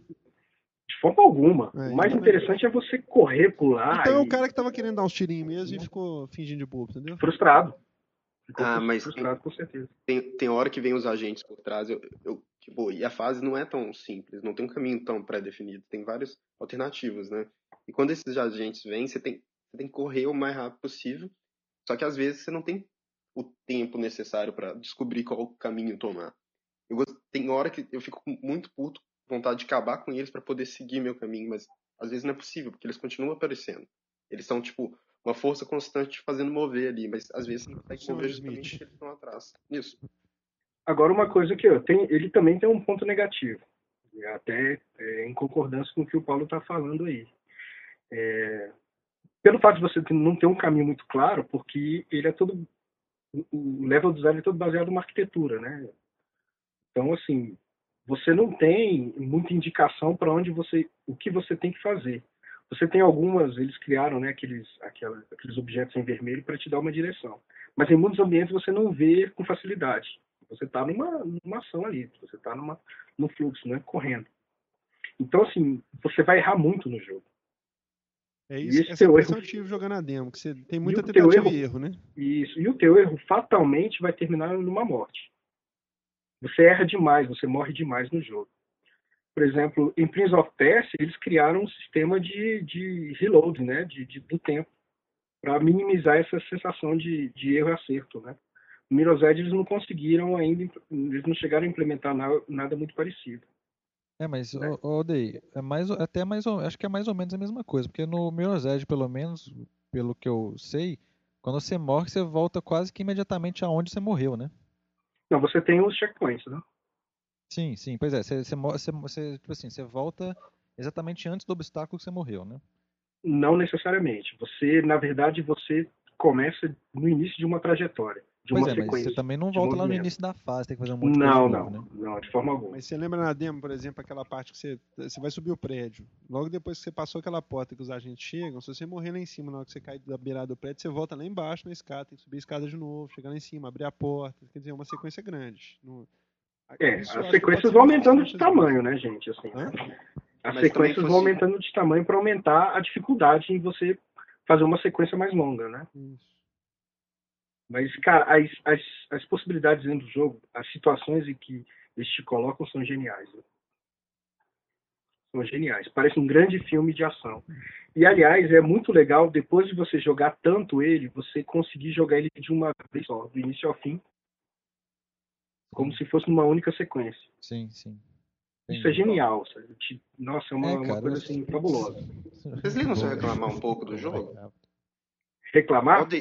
É, porque, tipo, você não achou que ficou muito fora de inconstante aquele mudança de visual? Uma hora ela tá em 3D, uma hora ela tá em 2D e os personagens. É, aí, muito bem lembrado. Uma coisa que eu odiei, eu odiei, eu achei horrível. Ficou muito mal feito. Aquilo. É a questão da história ser contada em 2D. Em desenho animado e um desenho animado meio tosquinho, para falar a verdade. Parece que foi feito em flash. Que tosquinho, velho. Mas que... É bem tosquinho, Maurício. Assim, ele é estiloso, animação... cara. Ele é carismático. não, ele, ele seria carismático. Ô, você, você que é o cara... Eu achei tosco pra caramba. Você não é o cara do, do game design, você não acha aquela física daqueles bonequinhos pulando, aqueles desenhos muito feio, não? Cara, eu, isso que eu tô falando, a animação Congruente com a, a sensação que você tem na hora que você tá jogando? Exato. Pois, você, eles tentaram buscar um realismo muito bom no, no ambiente de jogo. E aquilo quebra de uma forma tão severa que fica meio esquisitão, né? De repente você tá com um jogo em flash ali, né? Aqui, fora esse negócio do 2D, você não achou a animação dos personagens que interagem com você meio tosco também, não? Ou você acha que aquilo é uma decisão de design? Cara, eu acho que eles, eles, eles não criaram muitas, muitas possibilidades dos personagens agirem de outras formas, entendeu? Tipo scriptado exemplo, demais, assim. É, tá scriptado e poucos scripts, vamos assim dizer, de movimento. Porque ele espera que você faça de, um determinado movimento numa determinada hora. Se você fizer isso, você não vai ver os defeitos. É, são, são os Quick Time Events disfarçados. Né? Exato. Né? Next exato. Gen. É, mas é isso mesmo, ele falou um negócio Você legal. passa e você, simplesmente você tem... para na frente do cara, você vai ver que o movimento dele é meio ruimzinho mesmo. Ele te Sim. dá uma coronhada meio que sem jeito. Né? Ele, o frame é meio é paradão demais para um né, para um cara que quer te matar ali, mas ao mesmo tempo, se você faz aquilo numa, numa velocidade X, no meio da uma ação, aquilo está perfeitamente. Tá? Mas vocês estão falando do quê? Do, da movimentação deles ou do, da, da reação deles? Reação, movimentação. É, é, a movimentação dos personagens dentro do jogo que interagem com o personagem. É meio que tipo aquela mulher que tem na demo, aquela menina que interage com ela, que eu esqueci o nome. Que, ah, no, durante o treinamento, na primeira fase. Ah, então não é comportamento. Sim, é. É... Ela é andando, ela parece que ela tá voando. Ela não tá a situação para mim. Isso é uma brincadeira que, o, que aquele cara que eu te falei que gosta de, de parte técnica do jogo. Ele, ele, ele fala, ele, ele fala assim que o que ele acha bacana, por exemplo, quando ele vê o Xbox e o PlayStation 3, por exemplo, hoje em dia, é que os personagens de jogo de, de tiro, por exemplo, eles pisam, e você sente que você tá pisando, você tá pisando no chão, vamos dizer, eles têm peso. Igual é. quando você tá jogando guias lá, o cara pega a arma e finca no chão, você sente que ele tá botando uma coisa pesada no chão. Ele te passa aquela sensação. E antigamente, jogo de, de tiro, esses jogos é, FPS, essas coisas, o personagem parecia que flutuava em cima do chão. Assim, você não tinha uma noção de peso, de, de, de densidade, de interação, de, de, de, de matéria, Mas, entendeu? Você, sabia que Mirror's Edge tem um defeito terrível nisso aí? É, é disso que eu tô falando. Você não acha que os personagens ali, parece que eles flutuam, eles não tem muita Mas você sabe por quê? peso de. A visão não muda. A visão do balanço. Não, não, não. Você sabe por quê? Hum. Eles não têm sombra. Eles não têm sombra? Dá uma olhada na demo, você vai ver aquela menina que corre contigo lá. Vai, é verdade, ela não, tem, ela não tem sombra. Ela não tem então é sombra. é isso, vai ver que é isso que me Nem bolinha? É isso, então. é isso. Sombra te dá uma sensação de pé no chão. Ah, então é isso. Nem sombra bolinha, aquelas coisas toscas? Não. sombra bolinha do, do Sonic? Não, sombra Mortal, Mortal Kombat dos primeiros. É. Um jogo baseado em plataforma é um erro gravíssimo, né? É mesmo, cara, eu não reparei nisso não. Vou até chegar lá em casa e jogar pra ver. Nossa, com todo esse poder gráfico, é essas coisas se... disponíveis, eles não colocaram sombra. Ele usa, é, ele usa Unreal Engine 3 mesmo? Usa Unreal, Unreal, só que eles criaram um sistema de iluminação próprio. É 3? Eles fizeram modificações na, na Unreal para comportar um sistema de ilumina, iluminação próprio deles, da DICE. Entendi. Que deve ser aquele mesmo usado no Rally, que o jogo é claro pra caramba, até dói o olho. Eu acho que eles cagaram nessa parte, viu? Porque eu acho, eu acho visual. Jogar de óculos escuro, né? É uma estética, né? É uma estética. Tem gente que se incomoda muito, eu achei muito legal, porque na verdade as cores são uma, um sistema de navegação ali, são uma interface. É, eu, não, não. eu, eu gostei muito desse visual claro. Eu né? também. Puxa, cara. Não, achei... não, mas eu. Como eu, futurístico, eu entendeu? Realmente se sente em 2000 e cacetada lá, entendeu? Não, eu também gostei cidade... disso, mas eu tô dizendo esses problemas técnicos aí, a falta da sombra, talvez o V5, às vezes o problema surgiu aí na hora da customização da engine. Tipo, a implementação dele final não foi tão bacana. É, pois é, porque eu tô vendo que eles estão fazendo um trabalho maravilhoso na conversão pro PC. Que agora, tipo, eles adicionaram, é, por exemplo, sabe aqueles aquelas pano que ficam em volta dos prédios em construção? Eu tava vendo Sim. a demo, um, tipo, uma demo técnica, que aquele negócio agora movimenta de acordo com com, quando você passa perto e tal. Então parece que eles estão dando um, uma polida maior no, no PC oh. do que. Ô, Paulo, de repente, é aquele negócio que o Odei estava falando, é negócio do custo. Às vezes eles não também eles deram uma limitada no, no recurso com medo do trem ser um fracasso retumbante também, vamos dizer. Ah, isso acontece demais. Né? Você tem certas soluções que não são feitas durante o período de desenvolvimento. Aí você vai deixando para depois. Você poderia fazer, mas que não tem recurso para fazer naquela hora. Só que a produtora fica batendo no teu, na porta, né? Assim, a gente precisa lançar esse jogo, senão daqui a vai começar a dar prejuízo. O e jogo também... que, foi muito, que foi muito prejudicado nisso foi Fable 2. Novamente, mas dessa vez foi bem menos, né? Eu acho que as qualidades do jogo compensaram, mas ele é um jogo bem bugado. Pois é, eu acho que é, é, é na verdade, na verdade acho que é diferente de bug. É, por exemplo, é, não colocar o, o, pano balançando, ou não colocar uma sombra. Eles pensam assim, ah, isso aqui, tudo bem, vai fazer foto, mas não vai atrapalhar a experiência que a gente quer passar no jogo, entendeu? Então vamos, se a gente vai gastar Deixar para depois. É, uhum. é, um mês para colocar essa sombra, não, então vamos cortar esse custo para a gente poder entregar o jogo na hora. Mas não justifica eles fazerem numa plataforma e deixar a outra de lado. Eu não entendo isso. Tá, tá ah, certo. Mas aí é por causa do custo, cara. Aí agora já deu o mínimo de retorno, apesar de não ter vendido o que eles esperavam, sei lá o que eles esperavam, mas assim, eu acho que de repente, cara, a solução para isso. E, a, e, aí vai entrar num outro assunto que eu estava lendo esses dias que eu acho muito interessante, que é a questão do. Que eu, que eu quero falar daqui a pouco, mas assim, isso aí, cara, esse negócio de ciclo de desenvolvimento, bicho, a gente está virando beta tester das coisas, entendeu? Infelizmente. É, a gente está virando beta eu... tester. O jogo hoje ele é lançado com bug, aí eles vão, vão lançando patches, entendeu? Porque o ciclo tem que encurtar, a grana acaba, a coisa está tomando proporções Sim. sobrenaturais, entendeu? É, então, tá eu acho que talvez, velho. Eu não sei como é que você vai fazer isso num Fable da vida ou no, no Mirror's também, mas. Mirror's dá para fazer, mas assim, aquela questão da, da, propaganda dentro do jogo para custear custo de pós-produção do jogo, velho. Porque senão tem. Igual eles fizeram com o Burnout Paradise, entendeu? É, você tem algumas soluções para resolver isso, né? Tanto que a gente reclama tanto de certos jogos terem aquela, aquela modalidade multiplayer, né? Tem jogo que não faz o menor sentido ter modalidade multiplayer. É, só tem porque obrigado aqui, né? Tá lá por quê? Precisa, porque é uma forma de, de recuperar um pouco do, do da perda né, na, na produção, né? Então você vai ter pessoas que vão pagar por mapas novos, né? Vão pagar por atualizações. Isso é uma das formas, né? É, pra você poder recuperar isso aí. Eu, fico pensando muito nisso, a gente tá virando beta teste. Eu queria, queria falar uma coisa final aqui. Vamos dar uma, uma pausinha aqui para salvar. Vou dar uma pausinha aqui, peraí, que eu quero só perguntar mais uma coisa antes de acabar. Peraí.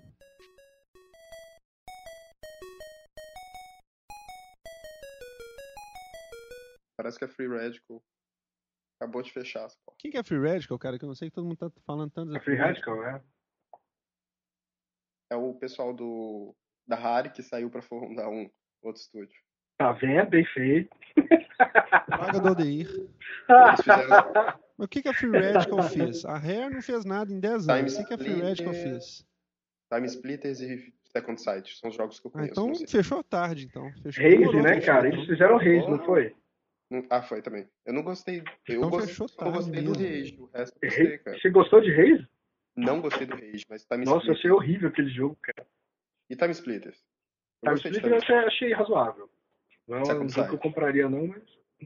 Vocês gostaram de Time Splitters? Eu não achei ruim também, não, sacou? Achei até bem feitinho. É a mesma sensação que eu tive quando eu joguei o primeiro Resistance. Não, peraí. Time Splitters é FPS genérico pra acabar a discussão, velho. Entendeu isso? Não, não, vamos acabar com Fracture. Cara, é genérico, Fracture mas... não, peraí. É, Time é Splitters é pior cara. do que Fracture. Que isso, não é não, não, é não. Fracture, eu, eu, nem sei. Eu nem sei é, é ruim pra cacete, velho. Fracture, acho que ele foi feito num tutorial do Unreal Engine lá. Tinha um tutorial. É... Exatamente.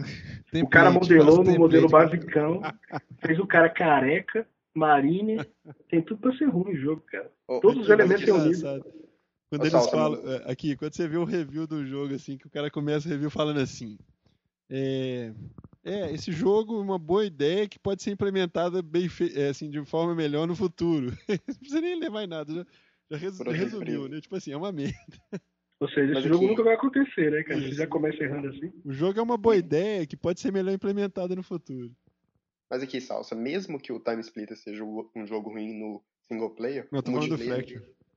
Tá, mas você não falou do Time Splitter também, falou que você não, não gostou. O Time Splitter é fed.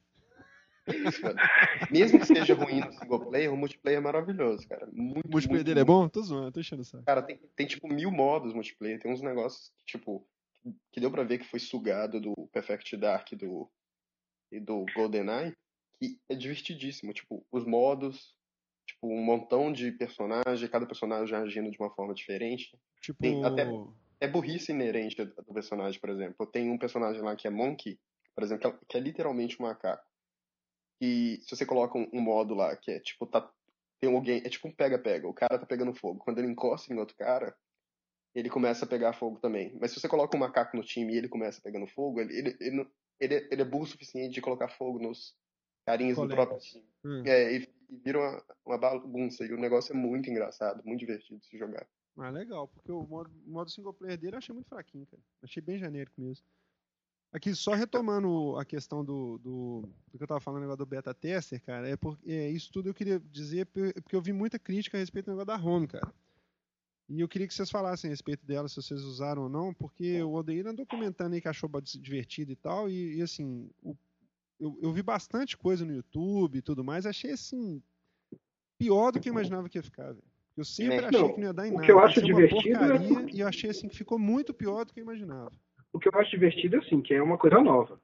Né? O que, que é novo? Ah, um ambiente, um ambiente que virtual que é dentro do videogame. Site 2. É um ambiente virtual no videogame. Eu nunca joguei Second Life. Não, isso eu concordo. Isso eu concordo com o cara da Microsoft que falou que a Sony chegou atrasada. Que ela está criando um mundo virtual, quanto que a, a febre o Google abriu o mundo virtual dele e não durou seis e meses, fechou, cara. E fechou. Ele viu Agora sim, se fazia sentido. No mercado de jogos, convenhamos, isso é diferente. Nunca teve um ambiente virtual no, no, no no, Aldeir, no, Aldeir, nos consoles. Nos consoles. Isso, Vamos lá, os consoles. Virtual é mas, Aldeir, você acha que a pessoa que compra o, o, PlayStation 3 já não tem acesso a isso no, no PC, por exemplo? Tem, e deve jogar, mas uma coisa não elimina a outra, né? Aqui. Eu que tenho que Halo, nunca mais vou jogar jogos para O que você achou da, da, implementação do negócio? Ah, agora vamos lá. Isso, vamos colocar umas coisas, uns detalhes técnicos aí. Bom, primeiro eu comecei a instalar o negócio, né? Aí o bicho falou assim, ah, tu vai ocupar 70 MB e tal. Eu falei, nossa senhora, que maravilha é essa, né? Aí ele me roubou 3 GB do meu HD depois. Não, mas ele avisa. É, mas aí já é tarde, né? Mas você não pode fazer nada. ou né? você instala ou você não instala. Eu vou né? instalar né? 3 GB, olha, olha. Aí beleza, tá. Cala tô boca, lá na... instalando 3 GB. Tô lá no meu apartamento. Você quieto. Tô lá no meu grande apartamento vazio, né, cara? Aí eu montei, aí entra aquela questão do Mass Effect, né, cara? Fica parecendo Mass Effect, com tantas opções de customização de personagem. Você tira um tipo físico, né? Uma, uma já pré-formatado e você vai alterando aquele bicho lá. Opção até de mudar a orelha, pôr marca na cara, essas coisas todas. Beleza. Eu desisti depois de cinco minutos, é muito Aí você tem duas roupas para é, duas, três roupas. A quantidade de, de, de, de roupa disponível para essa demo foi muito pequena, assim, né? Que no final das contas, quando você entra no, no, no primeiro lobby, não é difícil você achar uma pessoa exatamente vestida exatamente como você. Ou algumas delas. Na, no YouTube, todas as mulheres tinham as mesmas roupas. Eu achei até que era o mesmo cara que tinha filmado 300 vezes a mesma coisa para sacanear os outros, entendeu? Assim, mas não é. Todas as mulheres usavam roupinha vermelhinha com sainha preta, todas. Ah, muito bom. Aí eu cheguei lá, né? Pois é, Alde, é, me fala, você me falou, eu acho que tem loading pra caramba, né? Tem, pra, pra cada porta que você entra é um loading, lógico. Parece Shemui, velho, pelo amor de Deus. Não, mas Shemui não, não... era mais. Ó, Shemui era muito melhor, não ofenda. Mas não acontece uma vez só, não, Aldeir? Não, é, tipo, não se você tá, no lobby, você tá no lobby principal, beleza.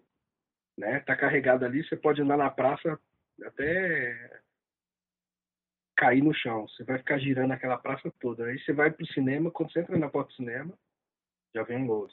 Você vai carregar a parte do cinema inteira.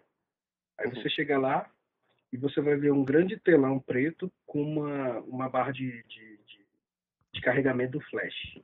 Uma barra Cara, de progresso do, do filme? Isso, um monte de gente dentro do cinema. Porque o cinema passa o YouTube. Isso. Eles são fantasmas, né? São do cinema e YouTube. Exatamente. Ah, é legal. Essa parte quando você entra, assim, eles são todos fantasmas. Depois eles vão carregando com o tempo me fez lembrar muito. Os personagens vão carregando na sua frente, igual o Shemui, cara. É, ficou não, é parecendo é... muito Phantasy Star, cara. Você anda assim, ele tromba no nada, assim, de repente surge um paciente, um, paciente, um personagem. Não, na verdade você vê o personagem, mas, por exemplo.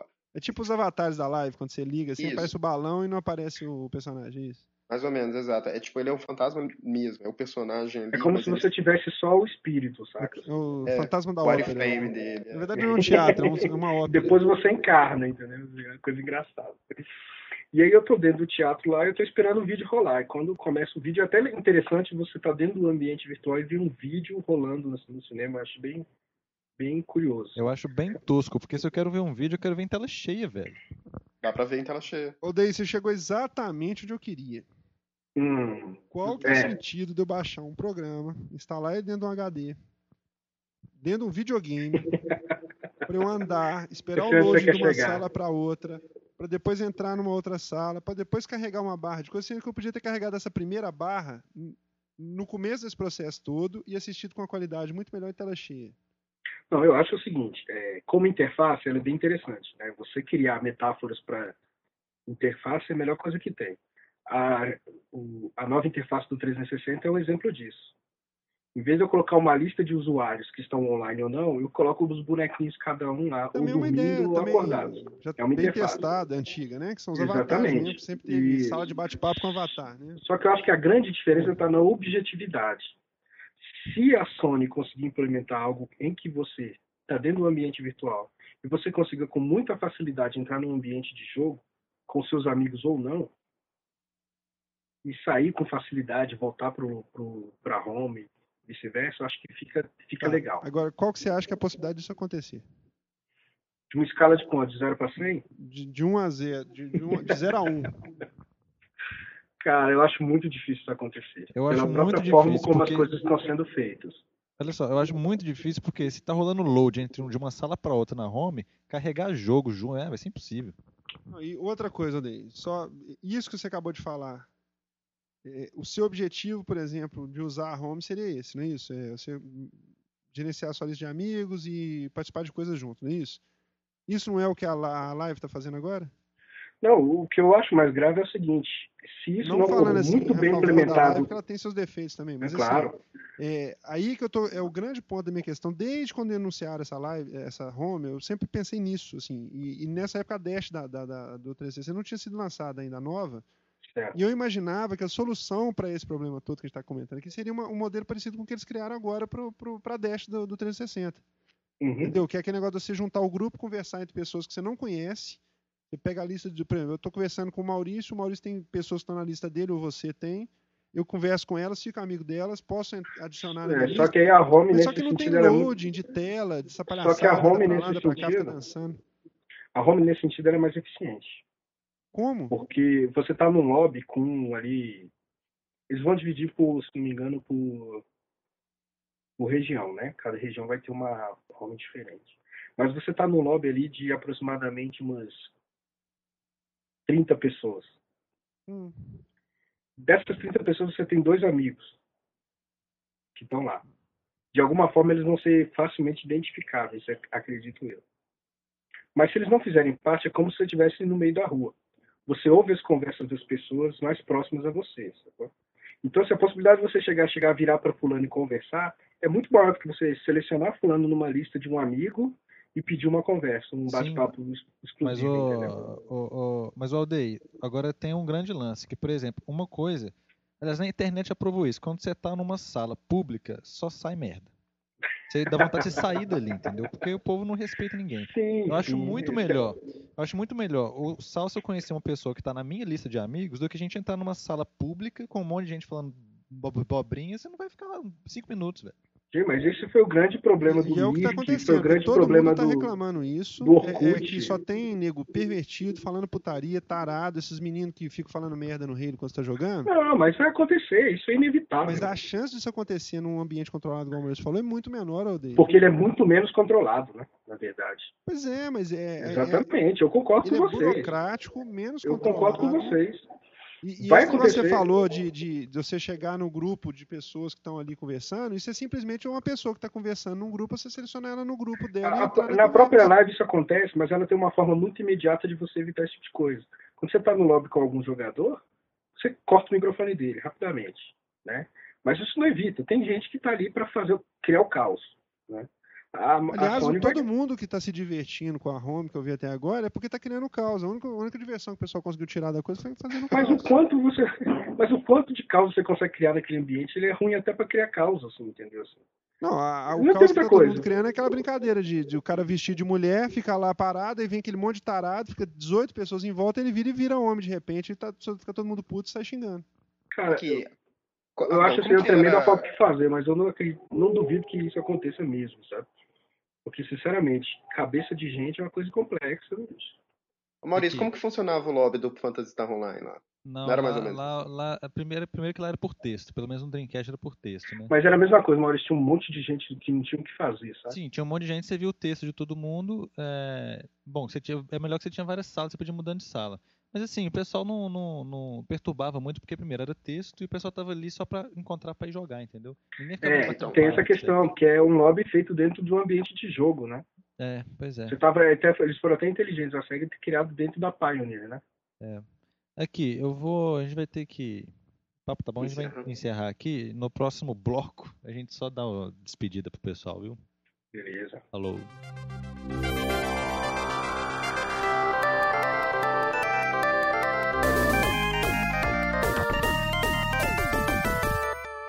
Aldeir, e só, Ah, mas- só me esclarece um negócio. O que que você achou daquela parte daquele negócio dos bonequinhos não terem detecção de colisão, assim, todo mundo passar dentro de todo mundo? Ah, sabe o que, que eu fiz? A primeira coisa para testar a colisão? Eu fiz uma máquina de soltar sabão. Bolinha de sabão. É. Aí eu sentei em cima da maquininha e ela ficou dentro da minha barriga, sabe? É, não, que- você e o mundo inteiro. Se você entrar no YouTube e procurar, só tem isso. Tem Parecia 3 que eu estava- milhões de pessoas. Todo mundo que entrou na home fez a Parecia coisa que eu estava fez. peidando bolhas, cara. Todo mundo ficou Muito peidando legal. bolhas de dentro de si, atravessando um ao outro, fazendo poses obscenas e assediando as mulheres que não são mulheres. Ai, meu Deus do céu, velho. Só vai ter isso mesmo. Bicho, sinceramente, não, não consegui. Aliás, ó, eu vou ficar muito feliz se chegar no final do mês agora. O pessoal manda bastante e-mail pra mim falando assim: Salsa vai pagar a língua a hora que vier a home. Porque isso eu quero ver, cara. Porque o, o, o, o José já sabia que eu ia pagar a língua. O Little Mas, Big gente, não tinha dúvida, entendeu? Mas convenhamos, gente. Vocês sabem o porquê da razão da home, né? Qual que é o porquê? da Por quê? razão? A Sony precisa de alguma forma de ganhar dinheiro. Uai, e ela tá jogando dinheiro fora, pois ela tá tirando o pessoal de dentro do jogo, que era o povo que tinha que comprar jogo pra poder ver se vende. Não, mas ela tá, ela tá querendo botando trazer isso na. quê? Isso, ela tá querendo trazer na forma de propaganda, de publicidade. Ah, pelo amor de Deus. Não, Cara, mas eu, mim é- eu acho pra- que esse modelo minha dá home é certo. só uma, assim, sinceridade, pra minha home é só uma desculpa pra um grande mercado publicitário. Isso. Mas Só se ela for, precisa... gente, mas não tem mais Mas nada. assim, além ela disso. precisa capitalizar, entendeu? Porque senão ela vai pro buraco. Vai pro buraco mesmo. cara. Aí tem aquele problema, o cara vai cria a EA cria uma sala de Mirror's Edge na home, o cara entra lá para conhecer o jogo, sei lá, o, o, né, o conhecer ele o, o, espaço e tem um monte de avatar fazendo os gestos obscenos, gritando e ah, não vai dar, o cara não vai ficar lá cinco minutos. Velho. Aí olha que legal que pode acontecer. Eles podem colocar uns agentes infiltrados no ambiente, saca? tá bom, daí. Vamos, vamos despedir. Pelo menos vai aumentar o número de empregos nos Estados Unidos, porque eles vão ter que contratar oh. gente que vai ficar na sala monitorando vestido. Vão ser todos chineses e mexicanos. De repente é isso. Eles vão botar, vão contratar mão de obra escrava lá na Indonésia, igual eles fazem pra fabricar tênis Nike e fazer joguinho, né? Aí vão. Só se for, cara. Aí vai ter agora processo de mão de obra escrava de gente que está trabalhando na home, entendeu? Aí vai tomar outro processo e acaba de falhar a Sony. Bom. Mas, mas eu acho que isso não vai dar é. certo, não. Vocês lembram do quando a internet surgiu que começavam a pipocar, tipo, lojas virtuais, tipo, supermercados que tentavam, tipo, Isso, é, não. Um peça, sua, peça seu kibe. O, o Zé da esquina fazia um site para vender kibe. Sabe o que eu achei mais legal na, na home? Uma vez eu tava andando no meio do lobby Aí me passa um cara correndo, convidando todo mundo a ir pra festa no apartamento dele, sabe? Falei, meu amigo, isso não tá pronto ainda, cara. O que, que você tá fazendo, velho? Tô muito retardado. Velho, não é boa, Aldeir. Eu acho que você, você tá empolgado pra caralho com essa é. Não, assim, eu, eu, eu, eu gostei de, eu acho que tá da experiência. do ponto de vista conceitual da coisa, assim, das possibilidades. Igual você falou aí, o Playstation é um videogame cheio de possibilidades, mas Agora na eu não prática, sei velho, é um desastre, velho. Aquela home na prática é pior do que eu imaginava que ia ficar. Pelo menos atravessar um ao outro, eu achei que eles não iam atravessar, não. Pelo menos isso eu achei que não ia ter, não. Ah, cara, isso é irrelevante, pra falar a verdade. Eu acho que o conteúdo que seria o, o tudo ali, mas eles estão devendo até nisso. Olha, eu vou dar a última palavra sobre a home aqui. Eu acho que ela existe, sabe por quê? O PlayStation 3 ele tem sete núcleos. O Xbox, o Xbox tem três tudo que um faz, o outro faz. Então tá sobrando quatro núcleos no PS3. Então eles tiveram que arranjar alguma coisa para usar os quatro núcleos, velho. Pra poder, né, é, compensar a grana que eles gastaram lá na, na céu, no céu, né? Aqui, vamos, home, né? vamos despedir aqui então, porque o Aldeia tem que ir pra uma festa. O Paulo já deve ser 5 horas da manhã no fuso horário dele lá. Não, eu tenho que trabalhar duas, amanhã. Né? Não, não, amanhã eu tô de, tô de folga pra ir numa festa. Eu tenho também. que trabalhar daqui a pouco. Bom, como diz o Maurício, vou começar os despedimentos. Queria agradecer demais a presença aí do Paulo Pirulli, lendário. Paulo Pirulli é sacanagem, velho. É, corta isso. corta isso. Então, velho, depois da risada dele não vai ter gente de cortar. Foi dos momentos mais divertidos, cara. Aquela... Não, mas é Paulo... é piada interna, os ouvintes. É, piada é, interna. Piada, não, conta, não entra em detalhe, não, Daí. Pera aí, também não, não força a barra. Não, não, estraga a amizade, não, velho. Aí é o seguinte. É, muito bom. Queria agradecer aqui a presença do Paulo, pessoa, nosso correspondente internacional. O podcast agora tá ficando chique. E o Aldeir, que é do Planeta Brasília. e o Maurício quer falar uma coisa aqui. É só para despedir e mandar um abraço para todo mundo aí que conversou comigo, o Felipe, lá da live, que tá jogando muito comigo. Ah, sim, aliás, e... eu preciso ter um recado pro Felipe aqui, um minutinho. Aí manda aí, velho. Aí, galera, Felipe e demais pessoas que às vezes me convidam muito para jogar pela, pela live, às vezes não dou muita atenção, mas é porque eu tenho um terrível problema de descobrir quando é que tem uma mensagem que pula na tela quando eu tô jogando no meio do jogo, cara. Geralmente eu não vejo. É, acontece mesmo. Então, só mandar um, mandar um abraço pro pessoal todo. Eu não vou entrar em muitos detalhes agora, não, porque tô meio com medo do negócio travar, mas vai. É, e o, o Aldei só aceita convite para jogar Halo 3. só de tenentes e generais. Droga. Capitães generais. E... Devo despedir também? Como funciona isso? Hã? Devo despedir também? Ué, lógico, ué. agora a palavra de vocês. Ok. Olá, pessoal. Obrigado por ouvir. Paulo na área. Espero voltar. Tchau para vocês. Para quem não lembra, o Paulo já participou de várias edições do podcast nos, nos primórdios. Acho que foi o primeiro e o segundo, certo? É, por aí.